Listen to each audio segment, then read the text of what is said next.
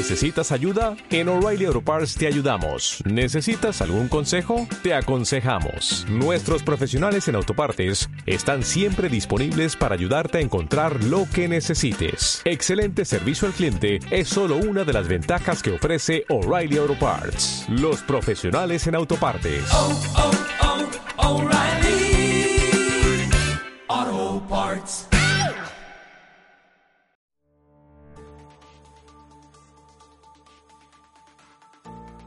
Es viernes y estas son las cinco noticias más importantes de esta semana. Pese al último informe de Michelle Bachelet que refleja la violación de derechos de cientos de venezolanos, el régimen de Nicolás Maduro obtuvo un puesto en el Consejo de Derechos Humanos de la Organización de Naciones Unidas. 105 países apoyaron al régimen venezolano que ocupará el puesto entre 2020 y 2022. Venezuela, República Bolivariana, 105. Esta elección obviamente generó reacciones, tanto en Venezuela como a nivel internacional. El presidente encargado Juan Guaidó aseguró que con esta acción la ONU se mancha y pierde credibilidad.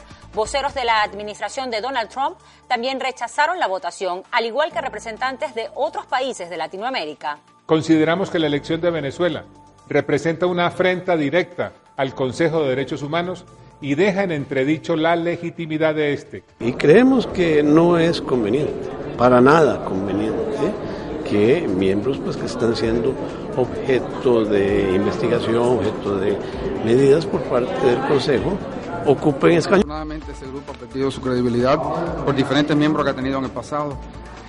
Eh, China, eh, en el pasado ha estado Cuba, obviamente, en Corea del Norte y ahora Venezuela. Y mientras el régimen de Nicolás Maduro conseguía este puesto en el Consejo de Derechos Humanos de la ONU, en Venezuela fue secuestrado, baleado y posteriormente calcinado el cuerpo de Edmundo Rada, concejal y dirigente opositor de Petare. Pipo, como también era conocido, se encargaba de organizar las actividades del presidente interino de Venezuela en esa zona popular. Juan Guaidó condenó el asesinato y se lo adjudicó a la dictadura.